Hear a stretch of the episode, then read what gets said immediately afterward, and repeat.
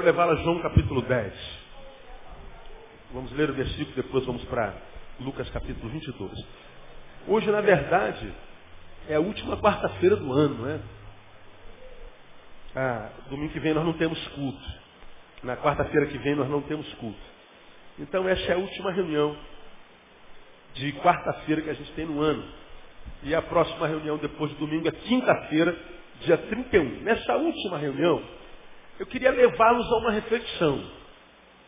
Eu queria que você usasse a sua capacidade de raciocínio agora. A partir do que a gente vê em João capítulo 10, versículo 10, que talvez seja um dos versículos mais conhecidos da Bíblia Sagrada. Mais conhecidos. A gente não precisa nem ler. Né?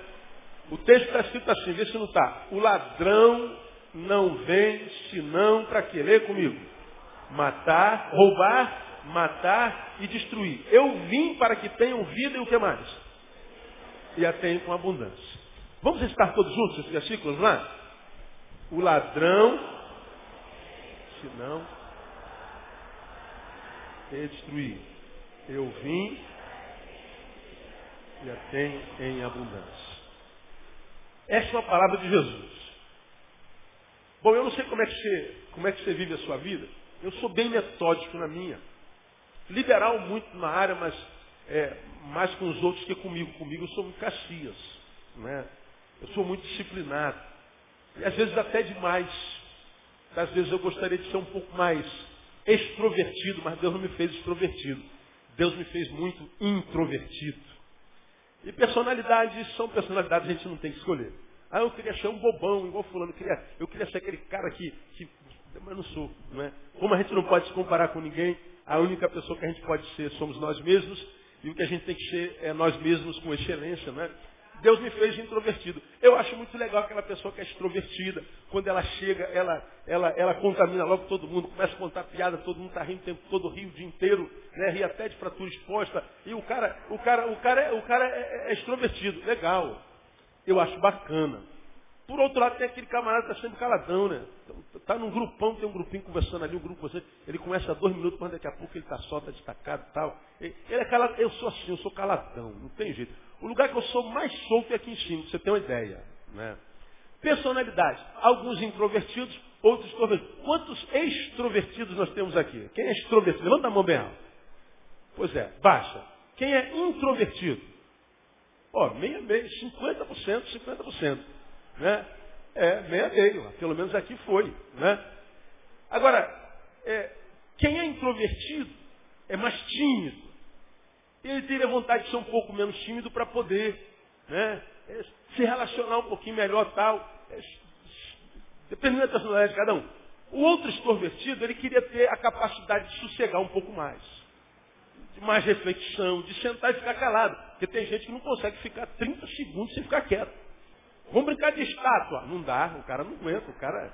Você está louco. Se eu, se eu, sentar aqui, ficar dois minutos sem falar, eu, eu, eu, eu tenho uma, um ataque do coração, um infarto e. Né? Tem gente que é assim. A gente tem que respeitar, você tem que se respeitar como você é. A gente que é assim e a gente que é assado. Como os temperamentos, sabe quem? É aquele camarada ah, mais fleumático, né? mais mais, mais, mais introspectivo, que sofre muito, não pode ver se, se furar o dedo com agulha, sangrar, desmaia. E, e é muito sensível, né? Se chamar de, de, de, de, de bicudo, pronto, está em depressão o resto do ano. Né? É, se você falar, você está fortinha, pronto, acabou, quer se matar, se jogar do décimo andar. A, a pessoa recebe muito, ela é muito, muito sensível. Tem outros não. Ó. Teve uma batida ali, e tem, a cabeça da mulher foi para o lado, a perna dela foi para outro lado. O cara corre lá para ver, e aqui a cabeça, a cabeça dela, a perna está ali. E o cara às vezes está fazendo um lanche na esquina com hambúrguer, ele está comendo, olha aqui a perna da mulher. Rapaz, o cara não está nem aí. Tem gente que é assim. É, é assim, misericórdia. É. E, e, ninguém nem perguntou, ela está falando, tá vendo? É, assim, é Pedro, é Pedro. Pedro vem e arranca a orelha do cara. Pô, Jesus, não, calma aí, Pedro, deixa não, cara. Nessa, nossas armas não são carnais, não. Deixa a orelha do menino aí. Nessa não. Pelo amor de Deus. Nós somos diferentes. A nossa diferença não é defeito, isso é riqueza. As nossas diferenças deveriam ser a nossa fortaleza e não a, a, o nosso problema. Porque na diversidade nós crescemos. Nós, lá em casa, por exemplo, Andréia vive cara. É muito extrovertida, já foi até mais. Hoje ela parece mais comigo. Né? Depois de vinte e tantos anos juntos, marido e mulher vão, vão parecendo até fisionomicamente. Carrego muito dela, ela carrega muito de mim, mas está sempre rindo, sem conta André, está sempre rindo. Eu quase nunca. Então eu aprendo com ela, aprendo comigo, a gente vai temperando a vida do outro e a vida fica legal, equilibrada. A gente não fica muito melodramático, mas também não fica muito né, zoadão. Né? E a vida encontra equilíbrio. Tudo na vida, para ter sabor, tem que passar pelo equilíbrio. Perder o equilíbrio, seja para um lado ou para o outro, a vida perde o gosto. Se torna fado. Se você que é bípede, que anda em cima de dois pés, tiver um desvio de coluna, uma e você começar a andar de lado, você vai andar de lado o dia inteiro. Mas ao longo do dia e ao longo das semanas ou dos meses, você vai ter problema em um monte de lugar no corpo. Por quê? Porque você desequilibrou. Você saiu do eixo. Saiu do equilíbrio, pronto, acabou. A gente vai, vai, vai, vai perdendo sentido. O que isso tem a ver com esse texto, pastor? Tem a ver o seguinte. Eu quando chego no final do ano, não adianta. Eu me retiro por alguns dias, gasto um tempo comigo e faço uma análise do que foi o ano para mim. Nas nossas muitas facetas vivenciais, nos muitos papéis que a gente desenvolve na vida. Você é o, é o, é o sujeito profissional que está de segunda a sexta lá no teu trabalho, desenvolvendo aquilo que você faz há muito tempo. Mas você também é o sujeito marido, você é o sujeito pai, você é o sujeito é, cristão, você é o sujeito vizinho, você é o sujeito, é, vários sujeitos, muitos papéis que a gente desenvolve na vida. Você é o sujeito subjetivo, você é o sujeito público. Os vários papéis que desenvolve na vida. Bom, quando a gente chega no final, a Bíblia diz, melhor é o fim das coisas, e a gente faz uma análise do que foi as coisas desde o início, durante o meio até o fim, fazer isso é tentar transformar a história em escola para que, sendo escola enquanto história no presente, nós possamos, quem sabe, melhorar um pouquinho no futuro. Porque o que, que acontece com todos nós no final do ano? A gente renova um monte de votos, não é verdade? Foi em 2010, eu vou começar meu regime e vou levar a sério. Quantas de vocês já não fizeram esse, essa promessa várias vezes? Né? Não, 2010 vai ser diferente. 2010 eu vou começar a dieta da lua e vou terminar. Né? Ou a dieta do sol, sei lá o que seja. 2010 eu vou fazer minha devocional direitinho, eu vou, 2010 eu vou, e a gente faz um monte de projetos esse ano, eu vou estudar, vou fazer inglês, e vamos, o, ano, o ano que vem vai ser sempre uma bênção. E se fosse mesmo, hoje, né? a gente renova a esperança. Agora, por que, que muitas dessas esperanças renovadas, planos refeitos, por favor, alguém, alguém, seja pai ou mãe dessas crianças que estão aqui atrás, elas estão fazendo uma bagunça aqui atrás tão grande que estão me atrapalhando. Pode alguém lá dar uma olhadinha para mim, por favor? Fala que se não aquietar, vou botar sentadinho aqui atrás de mim até o culto acabar.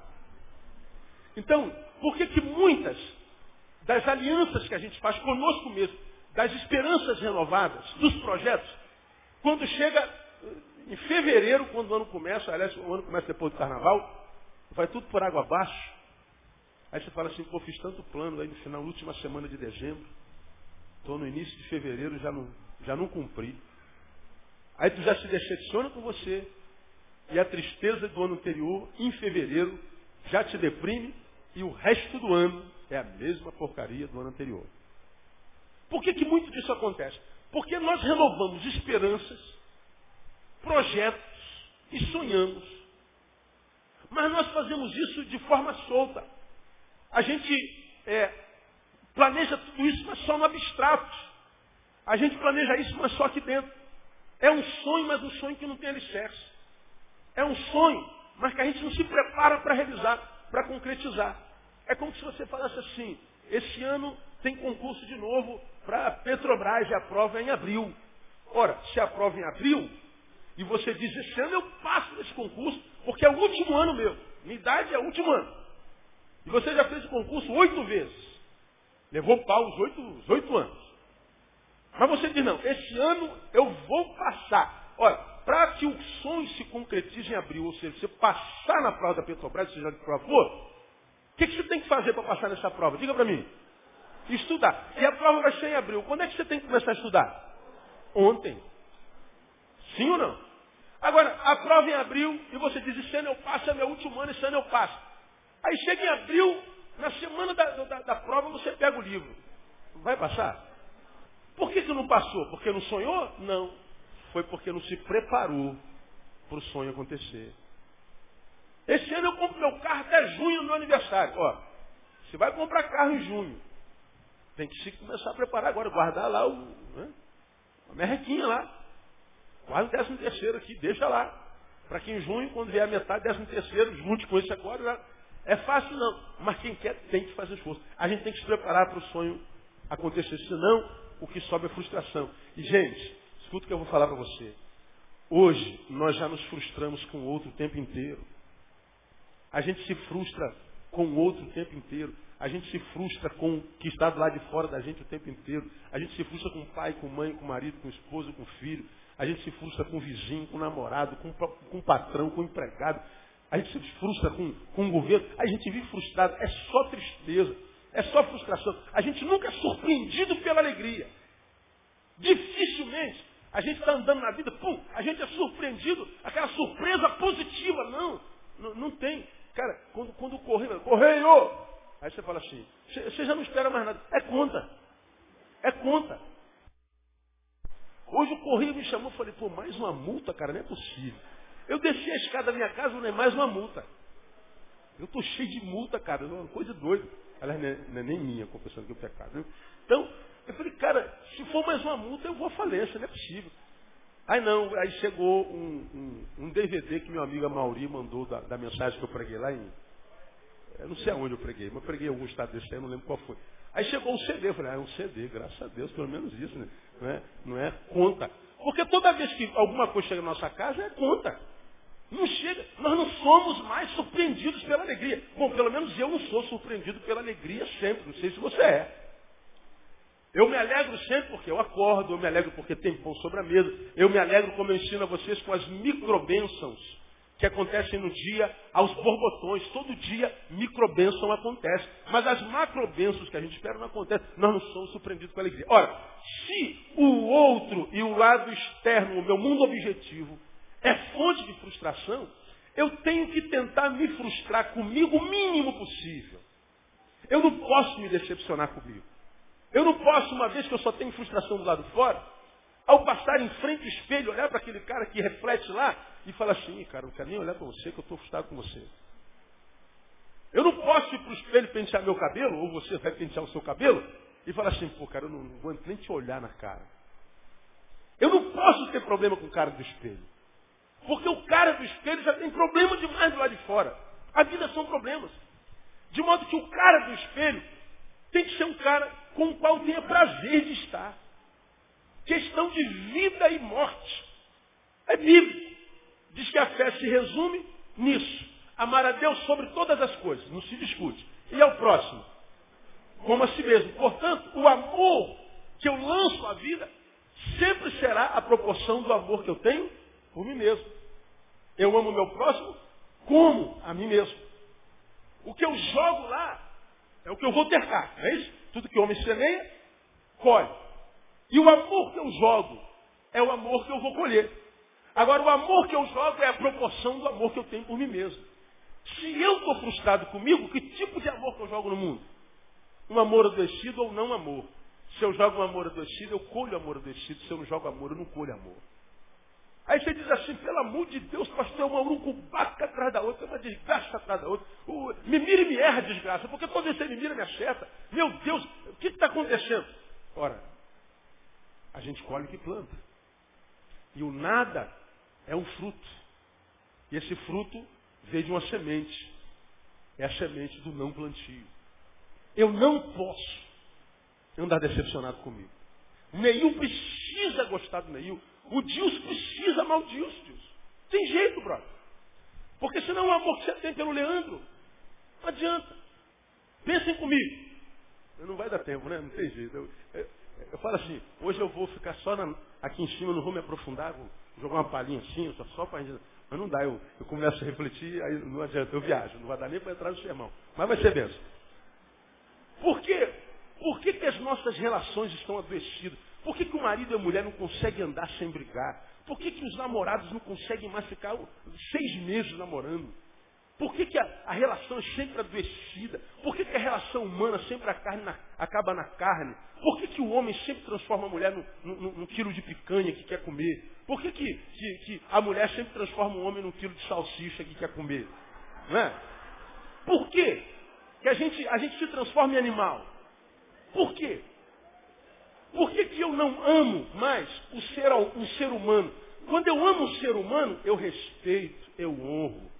Quando a relação é humana, a gente tem prazer em estar na presença e nem sempre precisa sequer usar. Usar. Mas por que, que nós hoje temos que usar?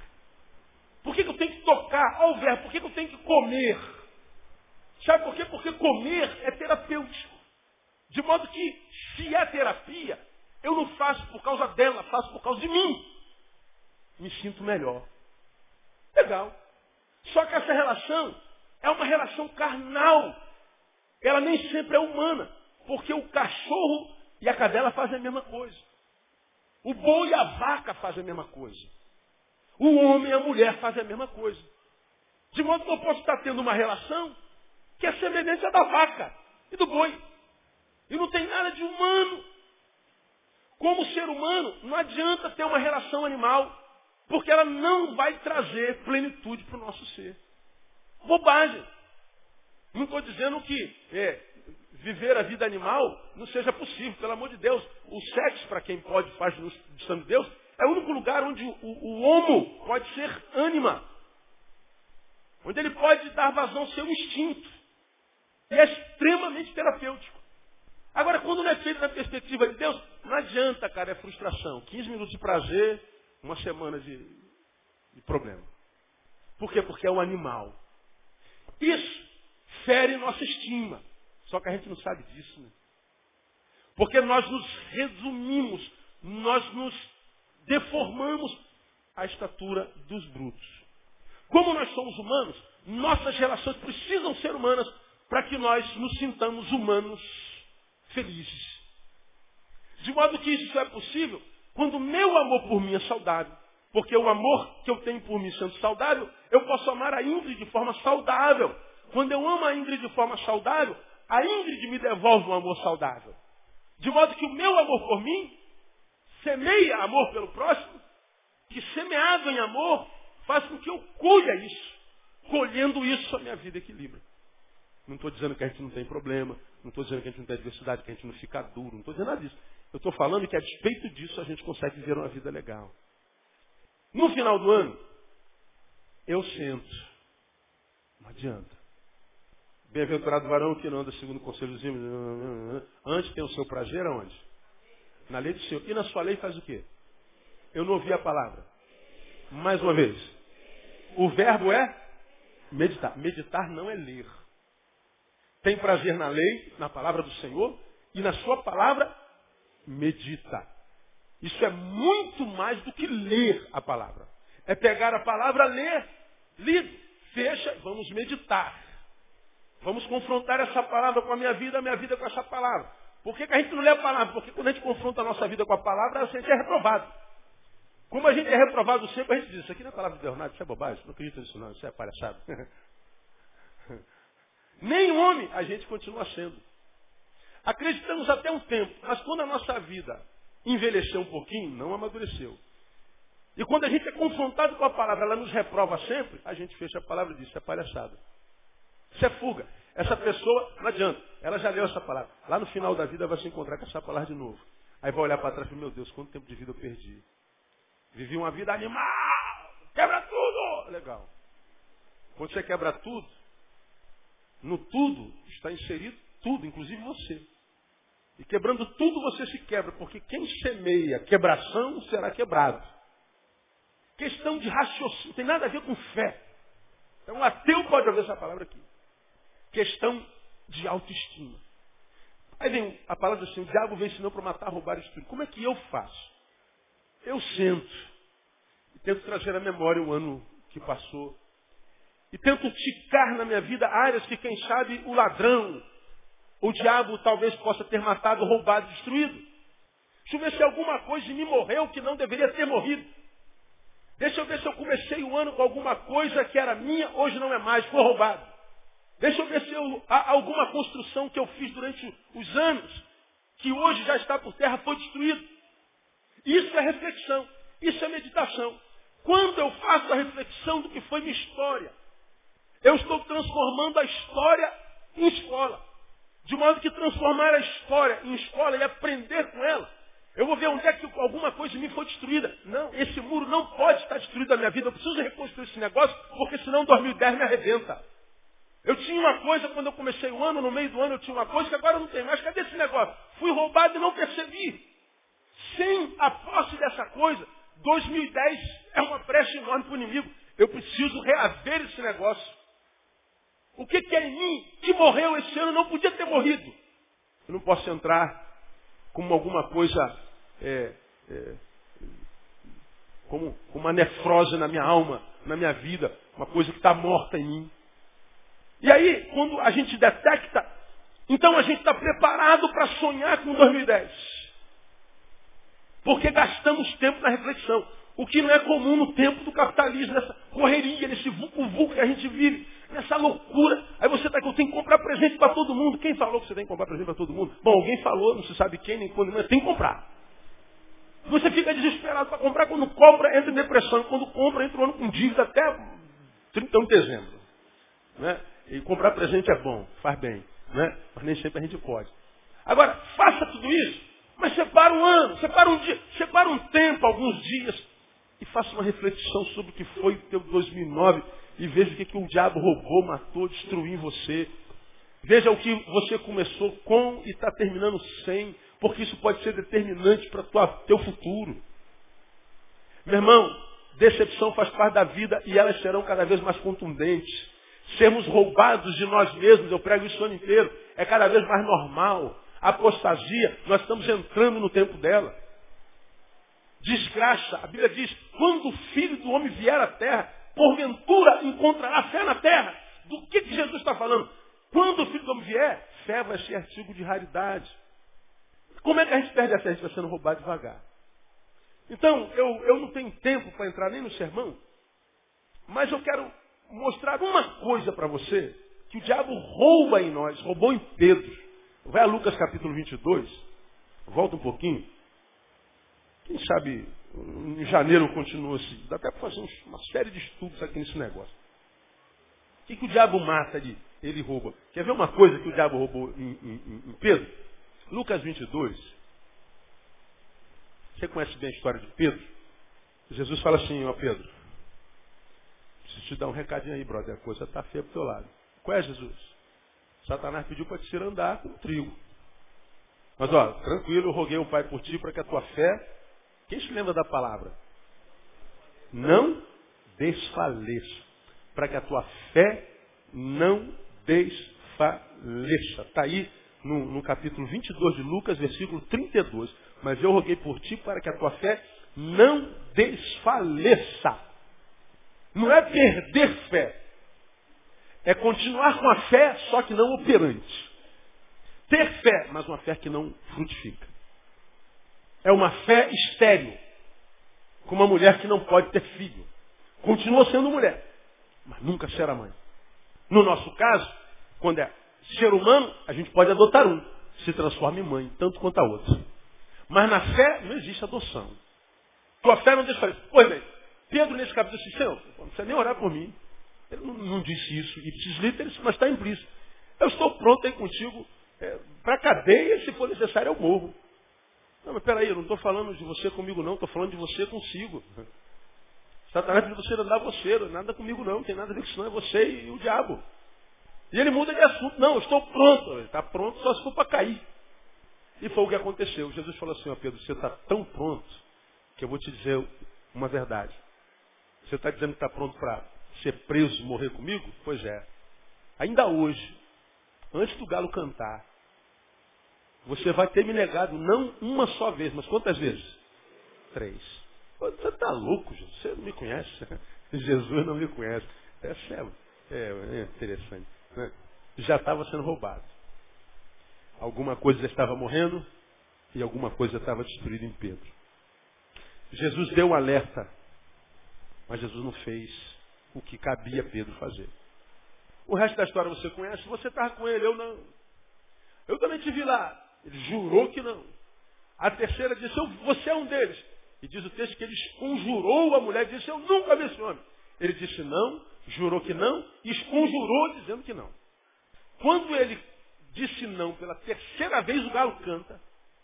Ele estava do lado de fora do pretório, Jesus estava lá dentro, preso. E quando o galo, galo canta, Jesus olha para trás e mira no olho dele, como quem diz assim, eu não te disse? Você está pronto para ir preso? Você está pronto para morrer? Você não teve coragem de dizer que me conhece. O que, que aconteceu com Pedro, cara? Por que, que a gente é um na boca, outro na atitude? O resultado desse texto está no versículo 62. E havendo saído, o que, que Pedro fez? Leia para mim. Chorou amargamente. Não só chorou, mas chorou amargamente. O resultado de quem é um na boca e outro na postura é choro, é tristeza, decepção. O que, que você acha que Pedro sentiu ali, naquela hora? Frustração. Decepção com quem? Diga para mim. Com ele mesmo. Esse era um cara que não podia mais se olhar no espelho. Eu te digo mais, se Jesus não ressuscita, diz assim, reúne os cabras, reúne os discípulos. Ah, não se esqueça de Pedro. Ele cita o nome de Pedro especificamente, porque ele sabia que no juízo da coletividade, quando alguém erra dessa forma, a gente logo exclui o cara. Então a ideia foi como Jesus está aqui conversando com as meninas, fala assim, ó, reúne os discípulos. Ah, ó, não esquece de Pedro. Porque se Jesus não fala, Pedro, duvido que Pedro seja convidado. Porque nós somos excluídos quando nós erramos, como se quem nos exclui também não cometa erro. Decepção de novo com a comunidade. Decepção com a igreja, decepção com a família. Decepção, com... decepção é a marca desse tempo. Então, se é a marca desse tempo, eu não posso decepcionar comigo. Agora, o que, que o diabo roubou em Pedro? Roubou em Pedro. Quando você vai lá no 39, então saiu segundo o seu costume e foi para o Monte das Oliveiras. E os seus discípulos o seguiram. Pedro, Tiago e João. Pedrão estava lá. Muito bem. Aí você vai lá no 45, Jesus se adianta um pouquinho mais. Depois, levantando-se da oração, veio para os seus discípulos e achou-os como? Lembra-me? Dormindo de tristeza. Aí disse-lhes, por que estás dormindo? Levantai-vos e fazer o quê? Para quê? Para que não entreis em tentação. Pensa comigo. Vou terminar. Vou para aqui. Jesus chama os seus discípulos. Pedro, Tiago e João. Pedro estava lá. Os três melhores amigos de Jesus e o chama ao monte para fazer o quê? Digam para mim. Orar. Eles subiram ao monte para quê? De novo? Orar. Subiram ao monte e Jesus fala assim, ó, fique aqui orando por mim que eu vou ter um tempo aqui a sós com o Pai. Todos nós precisamos de tempo a sós com o Pai. Nós precisamos meditar, gente. Quando Jesus volta, esperava que eles estivessem orando, mas eles estavam babando. E Jesus diz assim, por que vocês estão babando, cara? Não é hora de babar. Isso não é hora de dormir. Isso é hora de orar. O outro evangelho diz que isso aconteceu três vezes. Não é hora de dormir. É hora de orar. Dormir nos possibilita as experiências biológicas e humanas, porque se eu não durmo, eu adoeço. Por que, que eu preciso dormir? Para continuar vivendo. Para continuar desenvolvendo a minha vida biológica, psíquica, emocional, familiar, laboral. Eu preciso dormir. Então o sono me capacita para a vida biológica. E a oração me capacita para a vida espiritual, para aquilo que não é biológico, para aquilo que transcende ao humano, para aquilo que é transhumano, para aquilo que vai além do natural. E o que, que vai além do natural? Bom, você perde a sua mãe. A dor que a gente sente quando perde uma mãe é natural? A dor de ver uma criança de seis meses cair do sétimo andar, como aconteceu essa semana. É natural ver um negócio que a gente consegue suportar essa dor naturalmente? A gente consegue ser traído o tempo inteiro e manter-se equilibrado? Viu o professor de educação física lá na livraria, que com um taco de beisebol arrebentou a cabeça do outro? Ah, ele tem problemas neurológicos. Você já reparou quanta gente com problema neurológico hoje? Você já reparou quanta gente em depressão hoje? Quanta gente com transtorno obsessivo compulsivo, com transtorno de déficit de atenção, TDA? Você já reparou como a nossa sociedade está louca? Da onde vem essa loucura? A incapacidade de lidar com esse tempo louco que a gente está vivendo. São os problemas psicossomáticos que cada vez mais somatizados no soma que é o corpo, vai pirando a gente. Pirando. Porque está além do que a gente pode suportar. Quando a produção é individual, nós não somos tentados além do que a gente pode suportar. Mas quando a produção é de um monte de gente, desemboca na gente, muitas vezes nós estamos diante de provações que nós não podemos suportar. Por isso que a Bíblia vem em Tiago diz assim, confessar os vossos pecados uns aos outros para seres o quê? Curado. Ele está dizendo, vocês têm que dividir a carga. Sozinho suporta, Leleia. Por isso que Paulo diz assim, que a gente deve suportar uns aos outros em amor. Suportar é dar suporte. Porque sozinho a gente não aguenta. Agora, qual é o nosso problema? A gente vai buscar suporte no amigo, a gente vai confessar para dividir a carga, o amigo nos trai. Ora, se aquele com o qual a gente divide nos trai, o que, que a gente faz? Não divide mais. Não dividindo mais, a gente acaba pirando.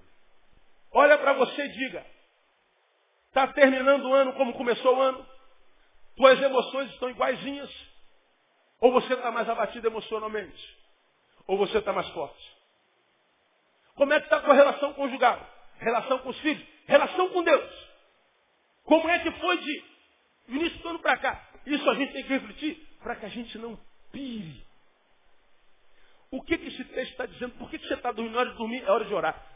O que, que o diabo roubou em Pedro? Sabe o que, que o diabo roubou? A possibilidade humana de transcendência. De transcender. De ir além. Não tem a música que a gente canta? Leva-me além. A um nível mais profundo de intimidade contigo. Por que, que Deus estava, Jesus estava possibilitando aqueles homens? Um nível mais profundo de intimidade. Mas na hora de orar, a gente dorme. Ora, quem dorme na hora de orar, na hora de dormir também não consegue. Quando a gente dorme na hora de orar e ora na hora de dormir, a gente desequilibra. Nós não podemos viver essa, vista, essa vida materialista que a sociedade vive. A vida materialista nada mais é do que a impossibilidade de transcendência. O cara quer só ter, ter, ter, ter, tem, agora tem. E aí, o mané? E agora já tem. E agora? Meu sonho é chegar lá. Chegou. E aí? E agora? Daqui para frente, o que, que vai te impulsionar? Queria passar no concurso, passou. E agora? Vai fazer o quê? Aí você, antes, era um infeliz duro, agora é um infeliz com grana.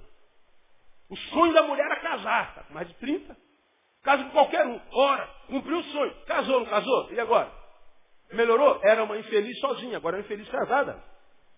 E a gente vê pessoas estabelecendo objetivos materiais, achando que cumprindo o objetivo material, ele vence a tristeza. Cumpre o objetivo material e continua infeliz. 86% da população suicida do planeta é de classe média alta, classe média média para classe média alta. Lembra que eu já falei sobre isso aqui? É o OMS que isso ou não. De cada dez suicidas, quase nove tem dinheiro. Suicídio entre os pobres é tão pouco que quase não entra em estatística. Ou seja, você sabe como pelo menos você não vai morrer. Né? Agora, por que, que o cara que tem grana se suicida? O cara falou assim, eu sou infeliz porque eh, eu vejo todo mundo viajando para não sei para onde, só eu não viajo. Tu ganha dinheiro, viaja. Como eu já falei aqui, viajou para Nova Iguaçu, fez uma viagem. Ganhou um pouquinho mais, foi para Friburgo. Ganhou um pouquinho mais, foi para é, Curitiba, foi para Curitiba. Ganhou mais. Ó, viajou para Florianópolis. Ganhou um pouquinho mais, foi para os Estados Unidos. Ficou milionário, viajou o mundo inteiro. E agora, vai viajar para onde? Aí o meu sonho é ter um, um, carro, comprou o carro, e agora? Aí tem, você comprou tudo que você tem que comprar, e agora? Mais ou menos como aconteceu com o Adriano do Flamengo, né? Adriano foi para Milão, ficou rico, sentiu saudade da favela do Cruzeiro. Quem pode explicar um negócio desse? Agora, eu aplaudo Adriano, mesmo sendo flamenguista. Porque o moleque falou assim, ó, eu estou rico, mas estou infeliz. Tenho saudade do tempo que eu era favelado, pobre, mas gostava do que eu via no espelho. Vou voltar atrás da minha felicidade. Parece que ele encontrou. Quantos você conhece na história que largaram Milão para vir para a favela do Cruzeiro? Quantos regrediram assim? Se ele é homem de Deus, eu não sei. Homem, eu sei que ele é. Muitos de nós somos homens de Deus, mas não somos homens. Fim de ano é para a gente refletir. Se a nossa vida não é uma vida espiritual burra, porque a, a, a fé emburrece os homens, ou se o nosso materialismo não é mais burro ainda, porque o materialista acha que ele é uma junção de ossos, músculos e pele, só. E não sabe que a vida se desenvolve no abstrato, no transcendente, se desenvolve no metafísico. A vida toma gosto com amor, amor não se pega. A vida toma gosto com fidelidade, não se pega, com, com saudade, com graça, com bondade, com, com, com sono, com sede, com fome. Isso é vida. A gente não pega em nada do que é vida. A gente só pega naquilo no que a vida desemboca, no corpo. Então a vida é transcendente. E o que Deus, Jesus está falando assim, Pedro? O diabo quer roubar você, quer matar você, quer destruir você. Mas eu estou pronto. Pronto aonde, rapaz? Você perdeu a capacidade de transcender. Vai ser refém das circunstâncias. Vai ser refém da opinião pública. Vai ser refém da tua aparência. Vai ser refém do, do, do, do sistema. Vai ser refém da tua mediocridade. Vai ser refém do... A gente é refém do outro. E o Senhor está dizendo assim, olha gente, em mim vocês podem transcender tudo isso. Em mim vocês vão aprender se alguém te deixa porque você não fez o que ele quis, você não perdeu nada, você foi liberto. Se alguém te deixa porque não concordou com o que você disse, você não perdeu nada, você foi liberto. E você vai aprender que essa solidão que você julga perda é um grande presente de Deus. Mas porque a gente não sabe transcender e muitas vezes entender que a solidão não é solidão, é solitude.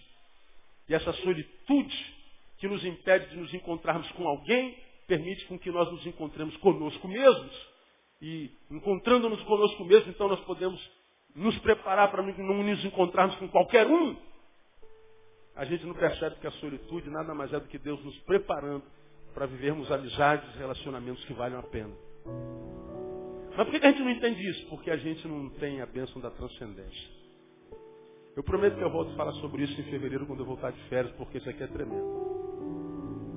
Jesus chamou para orar, eles não conseguem. Porque no tempo materialista, o que é abstrato não tem valor. A gente só valoriza o que a gente pode pegar. E o que a gente pode pegar não entra, só fica do lado de fora. O que a gente pode pegar no locupleto ser, só muda a aparência do corpo. Você pode com o seu dinheiro construir uma linda casa, mas você não compra um lar para botar dentro dele. O seu dinheiro com que você tem, você pode ajuntar um monte de bajuladores, mas você não consegue comprar um amigo. Você pode com o que você tem fazer muita farra, mas você não compra nem meio quilo de paz. Você pode comprar uma cama e ter muito conforto, mas não pode ter alegria e nem descanso. Porque quando descansa na alma, não adianta dormir. A gente dorme e acorda como? Me digam. Cansado. Já passou por isso? Dorme, parece que você acorda e está 12 dias sem dormir. o cansaço é almático. Para descansar na alma só transcendendo. Transcendendo, irmão. É só mantendo uma vida espiritual saudável. Entendendo que a gente precisa de oração, que essa geração não valoriza. Você não pode ver só de sacanagem na vida, não. Sacanagem é muito bom. Não dá para ver disso não. Porque você não é um animal. Você tem uma alma. Você tem um espírito. E alimentar isso é transcender. Você não é mais refém da carne. Você nunca mais será um quilo de picanha e nem meio quilo de salsicha. Você vai ser um homem completo. Porque se de um lado Jesus disse assim, Pedro, Satanás pediu para te matar, roubar, destruir, estou pronto, tá nada, rapaz. Está pronto só for para cair. O diabo, Pedro, veio para matar, roubar destruir. Agora, Pedro, eu vim para que você tenha vida e vida com abundância. Orar é receber essa vida. Parar de meditar, desligar tudo para passar um tempo só.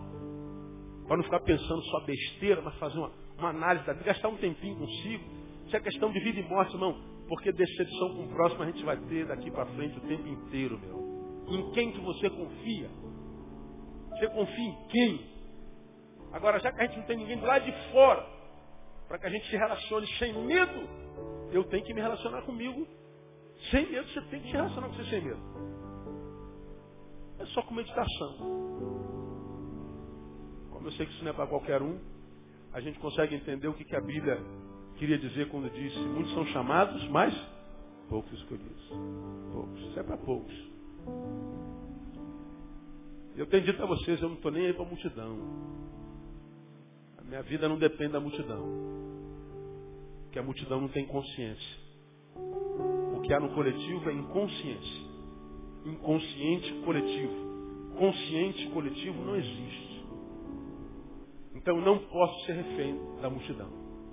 Eu preciso, no meio da multidão, transcendê-la, ir além e viver o meu subjetivismo.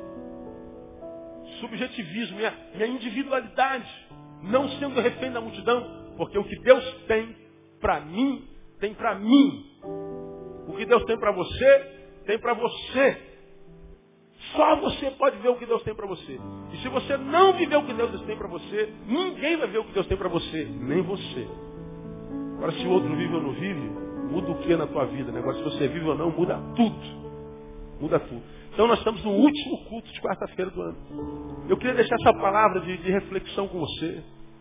Essa palavra de, de, de, exortação, mas de bisu. Fala com todo amor de Deus. Ah, ah, como preguei domingo retrasado, o outro pode ser a nossa doença, mas o outro também é a nossa cura. Mas como a gente sabe que ele é mais doença do que cura, a gente tem que aprender a viver na solitude. Viver na solitude é não ter alguém do lado, muitas vezes não é um problema. É, não ter alguém conosco é a oportunidade de estarmos conosco mesmos. Aproveita. Quem sabe quando você começar a curtir a tua presença, Deus pode mandar uma outra presença muito legal para aprender a curtir a presença que agora você também gosta de curtir. Porque se você não gosta do que vem em você, Deus nunca daria você para alguém que ele ama. Mas siga aí, irmã, irmã. Pastor, eu não me suporto. É Deus ama aquele cara lá. Você acha que ele vai dar você para ela? Não, para ele? Não dá mesmo. Deus ama aquele cara lá. Você não se suporta, irmão. Aguento. Você se maltrata. Deus vai dar para aquela mulher que ele ama você. Tá louco? Você vai dar um problema para ela? Dá não. Agora, quando você aprende a se amar, você está pronto para amá-la. Amá-lo. Amando, você é amado. Amando e sendo amado, a unção do seu boneco. É só ir para a galera, né? Eu costumo brincar. É show de bola. É uhul! Uhul! Yeah! É isso. Agora, irmão, enquanto ficar brincando de crente, ficar de sacanagem com Deus, seu mané, seu, seu porcaria que você é, vai continuar com essa vida porcaria que você tem. E alguns de vocês são jovens, jogando vida fora. Só tem uma vidinha para viver, uma vida porcaria dessa, e você joga fora com idiotice. Deus tem que ser Deus para a gente, né, meu? Porque amar a gente hoje está difícil, não está? Está difícil de amar. Só a graça de Deus. Meu irmão, que Deus te dê um ano abençoadíssimo. Que Deus te dê capacidade de ouvir. Aqui uma experiência. Domingo eu preguei talvez o sermão que mais me abençoou no ano inteiro, domingo à noite. Quando os caminhos do homem agradam a Deus, faz com que até o seu inimigo tenha paz com ele. Quem estava aqui domingo à noite foi abençoado aquela palavra? Nossa, foi tremendo aquela palavra. Aí eu falei assim, a vida não perdoa os lerdos. A vida é dinâmica. A gente tem que ser sagaz, denodado. A gente tem que ter Ficar ligado, ficar esperto, porque os lerdos a vida atropela. Deixa para trás. Aí acabou o culto vem, irmã, pastor, eu estou saindo, estou saindo daqui muito triste com o senhor. É por quê? O senhor me chamou de lerdo. Um, dois, três, quatro, cinco, cento e cinquenta, duzentos e oitenta, mil e doze. Eu falei, mas eu falei seu nome, irmã? Não, mas quando o senhor falou que a vida não perdoa os lerdos, o senhor estava olhando para mim.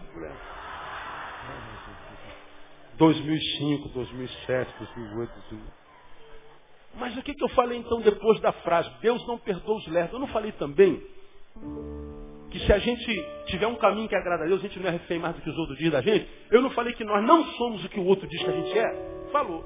Se você pergunta assim, a senhora é lerda? Eu não, pastor. Então. Então a senhora não é lerda e pronto. É mesmo, né, pastor? É. Ah, tá bom, obrigado, pastor, vou embora. Aí deu vontade de falar assim, vai embora, sua lerda, né? Eu não, não, falei, claro, claro que eu não falei. Mas que deu vontade, deu. Agora você vê, cara, é, é, é o que eu estou te falando. Isso é a expressão dessa geração. Não ouve. Não ouve. Não adianta. Aí você fala assim, eu vou parar de pregar. Não. Tem um ou dois que ouve. E a vida muda, a vida melhora, a vida transforma. Ah, mas é a multidão. Multidão é só multidão, ela não existe. Você é uma gota no oceano. Mas a gota é tudo que você pode ser. Então seja essa gota, irmão. Seja essa gota com excelência. E não interessa se o mar está sujo, se o mar está bom, se o mar está Brasil. Seja a gota que Deus diz que você tem que ser. Então faça uma reflexão nesse fim de ano. E vai viver o melhor ano da tua vida no nome de Jesus. Quem recebe, Cláudio ele Costa, porque é.